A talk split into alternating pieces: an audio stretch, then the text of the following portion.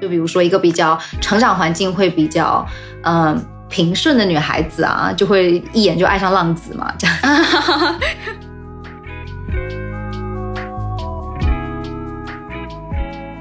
就是说，我们需要被另外一个人看见，那个人他会像一面镜子一样，它可以照见我们。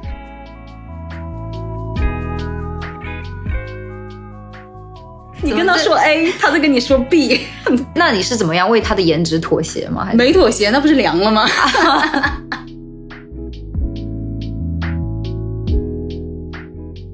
一半，然后成为更好的自己。梦里什么都有？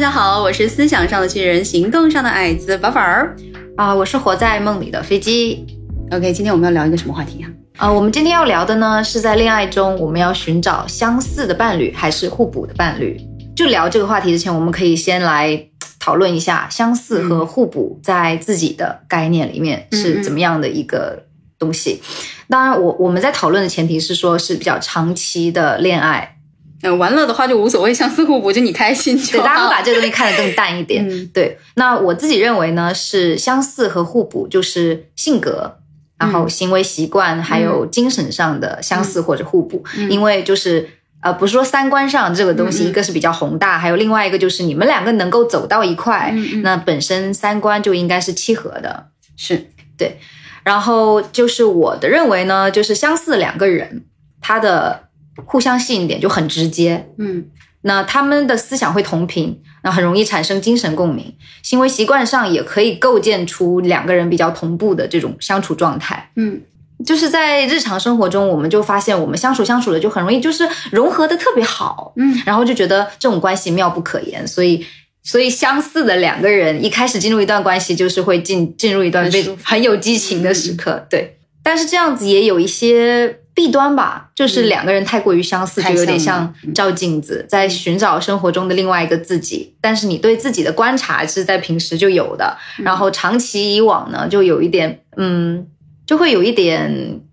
你呃，对，长期以往，长期以往的话，这样子下来就可能会感觉到很容易无聊，就新鲜感褪去之后，会觉得说，哦，没有什么意思。性格上因为很相似，又容易冲突，像就比如说两个很执拗的人，在遇到嗯不能调和的矛盾的情况下，嗯嗯就很容易就爆炸，然后互不相让，各执己见这样子。对，那呃，在我看，就是互补的两个人呢，就是前提是两个人很不相似嘛，就是在刚才说的那几点上。那互补的两个人能够碰出火花，就是因为很新鲜嘛。就是对方身上有自己完全就没有的东西，就比如说一个比较成长环境会比较嗯、呃平顺的女孩子啊，就会一眼就爱上浪子嘛，这样。好准确。然后又又很就是很明白的一点就是，假如说一个人比较冲动了，然后另外一个人就是一直都很冷静，然后处理事情就是干脆利落，然后不拖沓，然后能够帮你擦屁股，然后就会很容易吸引到那个又冲动又莽撞的人。嗯，那所以飞机你喜欢相似的还是互补的？我啊，我更喜欢互补的吧，嗯，对。相似的话就跟照镜子就好了，就可能久了之后就感到了一丝的无趣，是吗？但但是这个是比较分阶段的，我觉得其实我在之前的几段感情经历中呢，嗯有遇到过相似的，也有过互互补的。那这个我自己去看，我会觉得说，在不同的阶段，我有不同的选择不一样的伴侣。对，嗯有有不同的就是社交需求，有不同的在情感中有不同的诉求，所以就会去找不同的人。嗯那我个人觉得说，嗯，就是激进和保守的人，只要说，就是他们也不会那么水火不容嘛。但是长期的相处，你看你们一开始那么不同，然后大家觉得很有新鲜感在一起，那长久以往一定会有一些矛盾和冲突。但是我是觉得说，只要大家最终都还能够到达一个就是 common place，就是说、呃有重合的点。都能够通过沟通交流，然后到达一个大家都比较协调的状态。对对，都达到那个平衡点的话，我觉得也是可以形成一种比较良性的动态平衡。嗯嗯，我赞成飞机的这个观点。然后关于相似和互补呢，我个人是认为，呃，先说我自己个人的喜好吧，就是 我可能贪心一点，我需要它某些方面相似，某些方面互补，因为我会觉得，呃，两个人不可能完全相似，也不可能完全不一样。很紧密贴合的互补，对对，因为首先三观上就要很契合，嗯，它就它有一定的复杂性在里头，因为人本身就是很复杂的动物。那么其实这里头，我觉得值得提到的一个点是，有一个心理学上的一个观点，就是说我们持久爱上一个人，能够持久爱上一个人，很大程度上是因为心理可见性的原则。什么叫心理可见性呢？就是说我们需要被另外一个人看见，那个人。就像你刚才讲的，它会像一面镜子一样，它可以照见我们，我们可以透过对方看到自己的样子，也就是那种是令我的感觉，这个世界上的另外一个我。然后，其实，在这种情况下，就像你一开始说的，可能会一下子就达到一个，呃，觉得哇，我们一样哎，这个世界上就是有另外找到同类的感觉，对，跟我一样的人就会没有那么孤独，然后一下子就会很契合。嗯，那这里其实讲的就是相似性。那因为这种相似性呢，我们也会达到心有灵犀的那种感觉。那我觉得这个是必须要有的。然后这种这种相似性，可能对我来讲是一种感受上的，啊，情绪感受方面的一些相似性。嗯，举个例子，比如说我谈过的一些恋爱当中，嗯，我跟我的伴侣。会是在情绪感受上有很多能够共情的地方呢？就这种共情会让我觉得，哦，他是懂我的，在思想层面是能够达到一个交流的。我觉得这一点是非常必要的。然后，那么互补性需要吗？需要。你就像你说的，如果两个人完全没有互补性的话，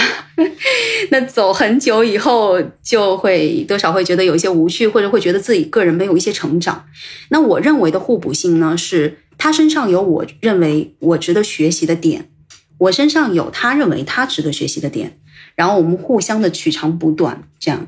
打个比方，嗯，比如我是一个计划型的人，我们上一期的时候聊到了那个 MBTI 嘛，对吧？像我这种计划型的人，我很倾向于去跟嗯灵活型的人去接触，原因就是我觉得灵活型的，就像飞机你，你是 P 型嘛。你身上就有我身上没有的点，就是一种灵活和发散性。那像我有时候会显得有点死板，哦，真的，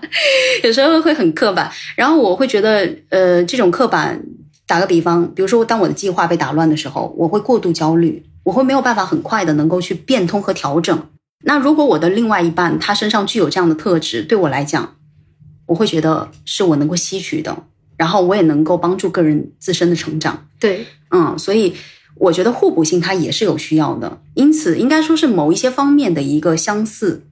呃，就像刚才讲的一个情感、思想上的一些相似性，以及性格方面的互补性，对，嗯，就是说他本身不是一个，就是你说另外一个人你完全不相同吧，他也不会竟然不同，你说他跟你就完全互补，嗯。那他也不可能，对对对，他其实又有很多地方都会跟你又很契合。嗯，每个人在世界上都是一座孤岛，对，就实际上你要真正的完全一样或者完全感同身受，很多时候都是很难的。哎，要不怎么说现在人这个恋爱的要求越来越高了？所以 跟自己谈，跟自己结婚，对，跟自己结跟自己结婚，我来给我自己提供相似性和互补性，笑死。对，所以就是这个是我的一个相似和互补的观念。那我个人的话，就像我刚才讲的，我会去倾向于跟一个人刚接触的时候，我会非常在意我们的一些观念上面的一致，或者说我们的生活经历当中是否会有一些一致的地方。对，这样的话，我会跟他很快的拉近好感。对。有一个契合度，对，其实我也是，嗯，对，首先要看你能不能聊得来，聊都聊不来，以后我们怎么再相处？对啊，就是你都不在一条线上，这说话牛头不对马嘴的，那完全没有。对，哎，真的有这样哦，真的有这样的情况哎，我真的是有有聊过，我跟他说话完全不在一个频道的人，你跟他说 A，他在跟你说 B，那你是怎么样为他的颜值妥协吗？没妥协，那不是凉了吗？那就不不在案例中。就嗯，对，就是只是说有跟这样的人接对对对，就是触，你不会再思考去跟他发展进一步关系，就不会进一步关系了，只能说啊、嗯，就出来吃个饭啊，什么就可以了，是是是。或者同事这样的关系就可以。嗯 那就刚才已经提到的，就是我自己个人是觉得，嗯、你在不同的人生阶段，你会选择不一样的伴侣嘛？那就个人而言啊，就是我会被第一印象上看上去跟我很不一样的人吸引，嗯，就可能我在朋友间，就跟比较相熟的朋友去相处的时候，我会比较闹腾啊，然后很喜欢叭叭叭一直说。嗯嗯 都说一些没有营养的话，但是在聚会中会吸引我眼球的人，永远都是那种安静不说话，就在旁边亮着的那一种。我就觉得他身上充满了一种神秘的魅力，嗯嗯就会就会多多花一些心思去观察他，就想说这个人是不是还有很多地方可以挖掘。然后相反，就是说如果在聚会上遇到一个跟我一样是热场子的这种人，我就会。好吧，知道了，你就不会 对他有什么好奇？嗯对，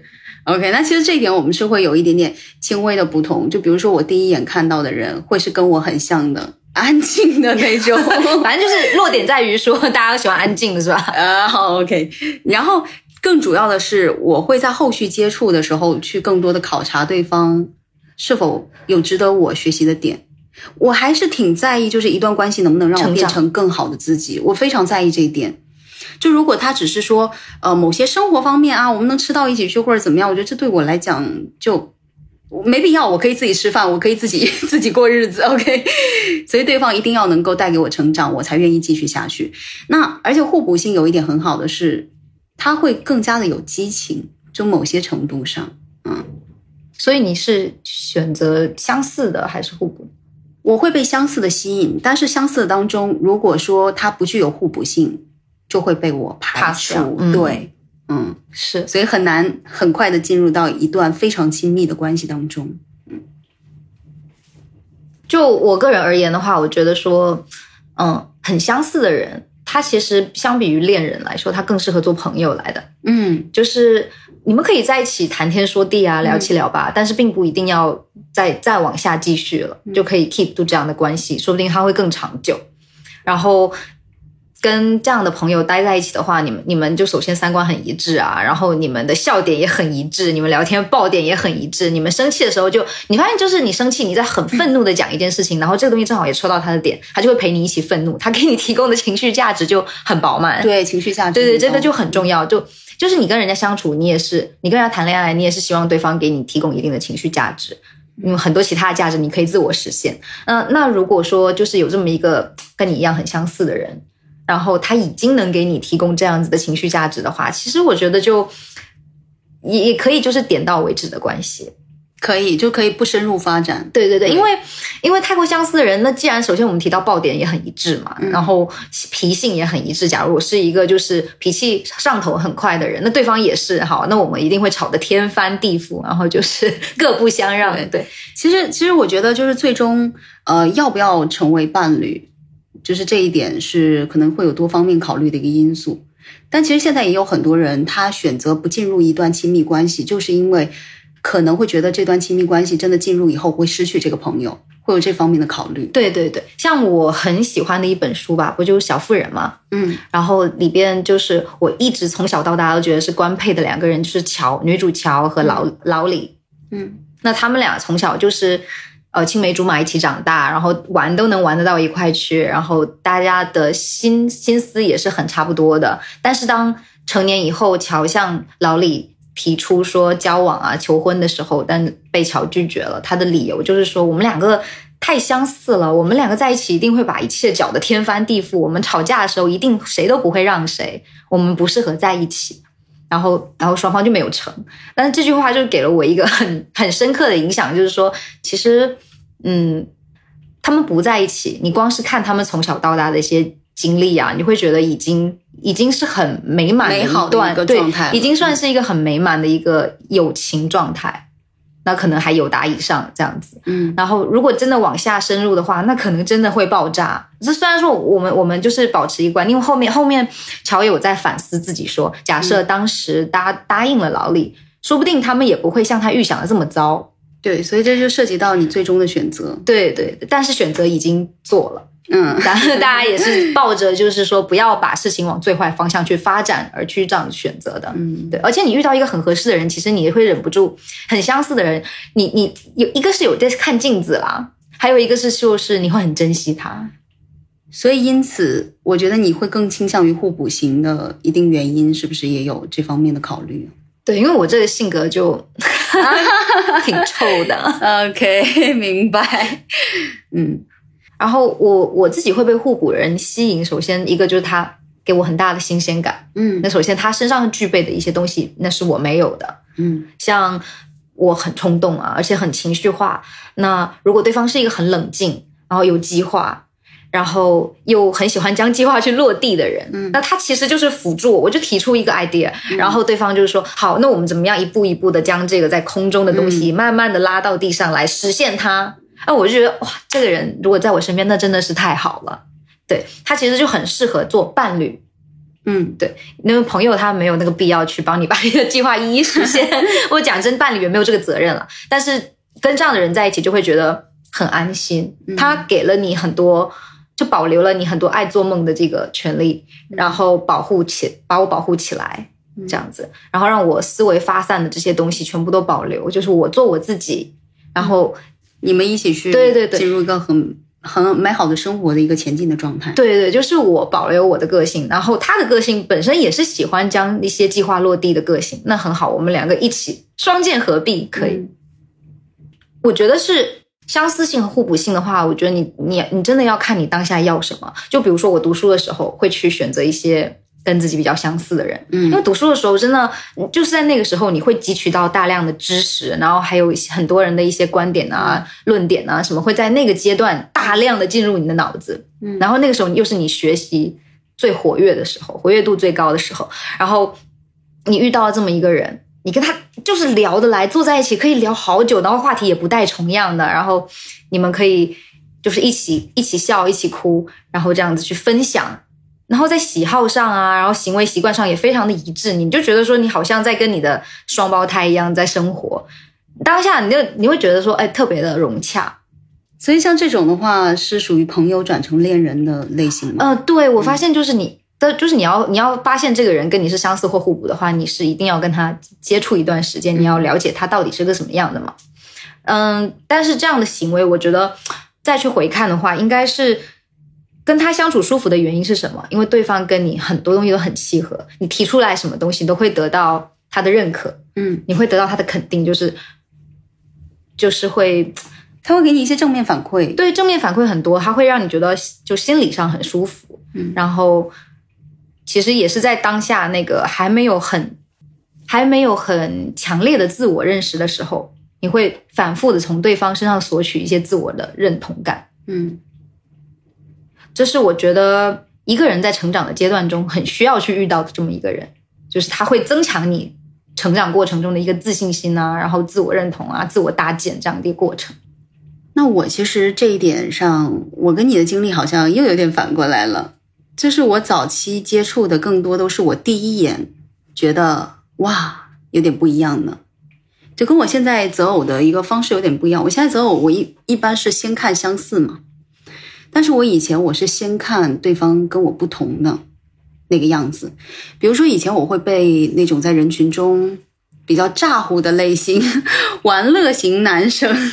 就是那种吸引 hold 全场的男人，对对对，我会被那种类型吸引，但是现在我不太会，因为我被那种类型吸引之后，我就会发现，也有可能是因为早期的恋爱大家都没有那么成熟，没有很多很好的解决方案能够去维维系这段感情，能够去调整双方之间的不一样，也有这种可能性啊。但是当时可能给我带来的很多的印象都是，因为我们两个一开始太不一样了。啊，所以我就觉得，呃，确实会有一些初期的激情，但是到后续，这种、这种、这种激情确实是可以持续下去，可是总吵架，吵着吵着，我跟他就 散了。对就散了，就就是是会磨没掉。是不是有可能就是这个这个互补已经不只是性格，还有习惯上的互补，而是三观上面不同？对，所以我，所以我就是最终，我现在整个择偶标准，我觉得是拔高了很多，就是既要求某些部分相似，又要求某些部分互补。嗯，虽然我知道在朋友身上也能够找到很多相似性很好的地方，但我个人对于呃另外一半在我生活当中的比重相对来讲还是放的比较多的，所以我很希望他是能够做我朋友的那个人，同时又能够带给我成长的人。当然，我希望我对于他来讲也是啊，所以这个是我前后的一个变化。就是刚刚我不是提到说，就是读书的时候会去选择相似的人嘛，嗯，但其实毕业之后就会更倾向于选择互补的人吧。以前会很希望对方一直给自己正向反馈，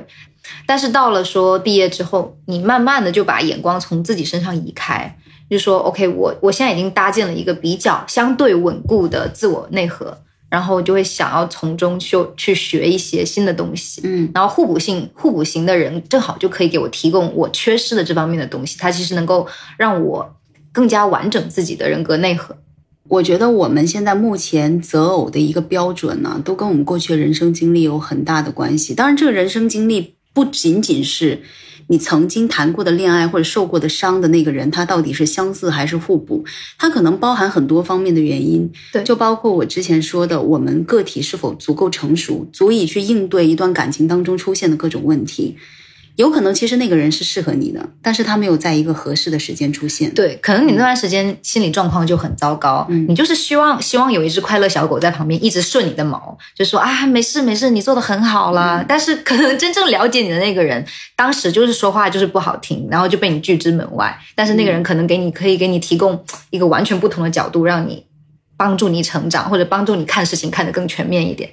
对，所以我觉得在这一点上，我们我们其实一直以来也是以前在聊天，我跟飞机是很久的朋友了，所以我们在聊天的时候有有一个共同的一个点，就是两个人如果说要进入一段稳定的亲密关系，要恋爱，你一定要先知道自己是谁，然后你要发展的相对对成熟了，你才知道自己到底要什么，对也才有去经营一段关系的能力。是，我觉得前提是知道说这段关系里面你希望达到一个什么样的状态，因为不同的人带给你的状态是完全相相反的。是的，对，嗯那你周围的人会更偏向于选择相似的多还是互补的多？都有，但是相似的好像会多一些。就是我现在想到的，我手指头能够数出来的 几个朋友里头，相似的会多一些。比如说，嗯、有一个女生，她跟她男朋友是很久很久，应该现在叫老公，已经结婚了，有小孩了，很久很久，是很久很久的朋友了。然后是从朋友变成恋人的，就她男朋友追了她很久。然后他们两个有很多很多相似的观点，在生活上是极其契合的。比如说，那个女生会认为一个基础的物质条件，就是包括她自身和她伴侣，她都认为要有一个基础的物质条件。然后呢，双方要有很强的事业心，嗯，所以像这些观念上，他们是能够达成一致的。所以对他来讲，哎，我们是不是有进行很多精神上的沟通啊之类的，好像似乎就变得没有那么那么的重要了。嗯，嗯，所以他们两个在相处了很久以后，呃，就恋爱了，然后结婚了，然后现在关系也是很不错的。虽然他们之间对到现在关系也很不错，所以他们之间有没有互补性，这个就像我刚才讲的，我那个朋友可能不是说特别特别喜欢去讨论一些关于精神上的一个话题，就每个人性格不一样嘛，这对很正常。嗯嗯，所以他其实没有考虑那么多，他只是觉得这个人跟他预想的生活中的另外一半，还有跟他自己是非常相似的，所以他们能够在一条共同的路上，目标一致公。平前进。对，就是啊，那我们就一起努力的做事业，一起搞钱，然后生儿育女，我觉得这样也挺好的。对，这样就是一个很幸福的人生模板呢、对，就是他刚好知道，他很知道自己要什么，然后又刚好有那样一个人，在一个很合适的时机里出现，然后他们就一直走到现在，包括呃吃东西也吃在一起，就是太一一样了。能、嗯，对玩在一块儿就很好。对，整个生活方方面面都很一样。嗯，然后这是一个例子。那像这样的例子，呃，我的好朋友里头其实是有两三个的，就相似性的。就是过得舒服就好。对，过得舒服就好的。互补的有吗？互补的也有，嗯，就是有差别很大嘛，就是那种差别很大。怎么说？就这个差别是什么呢？是 MBTI 上的差别。可以，救命！就是说，他们其实现在没有谈特别久吧，就是几个月，嗯啊、是最近发生的事情。嗯，我这个朋友呢，是你原本的那个 MBTI 类型 ENFP 快乐小狗，就每天就啊好开心，今天好开心，去哪里玩？就是呃社交型的人。嗯然后，但是他现在谈的这个对象是，首先是嗯摩羯男生，嗯，他本身是巨蟹吗？还是哦，我这个朋友是天蝎，然后我们延续一下，稍稍的延续一下之前的一个话题啊，就是说我这个朋友是个天蝎女孩，然后她的那个人格类型是 E ENFP，然后她谈的这个对象呢是个摩羯，然后呢人格类型是 INTJ，INTJ 不是你这种吗？呃，我我其实有点还差一点偏向，还差一点点，但是差不多，差不了太多，嗯。因为我早年是 INTJ，然后现在转到 INFJ。好，OK，这个是我们上一趴啊、讲过了，就上一趴讲过了，那这个我们就不在这边再展开去说了。那我想强调的重点是，她跟她这个男朋友的性格真的是差异比较大的。她男朋友属于很闷骚，很闷骚。就很闷骚的类型，就属于呃比较寡言少语吧，在人群当中不会是那种啊今天去哪里玩是吗？我猜 这种，对没有别的意思。对，她男朋友是这种类型，嗯呃，然后她男朋友呢是属于计划性很强、逻辑性很强的人，然后呢他是属于发散，发散性很强的人，跟你有点像，就发散性很强的人。然后他们两个在一起之后，给我的感觉是很不一样的。因为我这个朋友之前也是有过几段恋爱，然后嗯，每一段恋爱当中，其实他都很容易进入一个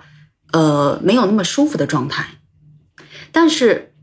我认识他这么久以来，啊、就是交的这个男朋友是他之前认识的男生当中给他的感觉最舒服的。嗯，他觉得自己一直在天上飘，就很容易呃跳来跳去，跳来跳去。但是她这个男朋友就很像这个叫什么呀，手握风筝线的那个人，能把她拽住。她很喜欢这种感觉，让她觉得很安心。对，又可以玩的很尽兴，然后又有一个人在支持你的感觉。对对，所以你要说相似更好还是互补更好，其实我觉得没有一个绝对的定论。对对，嗯像我身边的朋友的话，就我的观察，就是走入婚姻的那一种，就是一个双子男和双子女的故事，就是他们就比较趋于平淡的那种，就认识也是因为双方非常的契合嘛，然后相处过程非常平淡啊，因为我朋友比较宅，嗯。他也是 I 来的，就是很宅，喜欢在家里自己看视频啊，然后出门或者不出门对他的心情没有丝毫影响，社交最好不要。嗯 对，然后她的她老公呢，也是是就是很愿意花时间陪伴她的人。她老公其实本身是 E 来的，就是可以在社交场合上什么情况下都处理的很好，嗯就是他的情商真的很高。因为我们一起出来吃过饭，情商真的非常高，不会让在场的任何一个人不舒服。然后我朋友只要坐在那里吃她想吃的，玩她想玩的就好，她老公一个人 handle 住全场。然后。但是就是除开这些，就是因为我朋友很愿意待在家里，所以她老公也很愿意，就是推掉社交活动陪她在家里。然后两个人，就我曾经问过我朋友的状态，我说你周末不出去玩，你不会觉得很无聊吗？然后就说你不会去找一些就是呃你的朋友啊，这样待在身边很舒服的朋友去一起玩。然后就说不会啊，我待在我老公身边就是最舒服的。嗯就他们俩可以在一个环境里面，然后各做各的事情，然后什么也不说，偶尔来一两句搭腔，就是就是就是很幸福，就是就对你从你可以从他的状态，还有他整个人的就是现在的心态啊，就是生活好，心态就会好，就是来看就是。就有的变美哈。对他就是 很幸福，就是而且双子配双子啊，然后两个人一起开脑洞，然后两个人一起宅在家，一起看他们看剧的品味又很相似，玩游戏玩玩王者荣耀又能玩到一块儿去，所以我就觉得这是好理想的一个有相似也有互补。对是，但大大体是相似了，嗯就是。他们的性格的底色应该是一样的，都是属于那种比较低调啊，然后又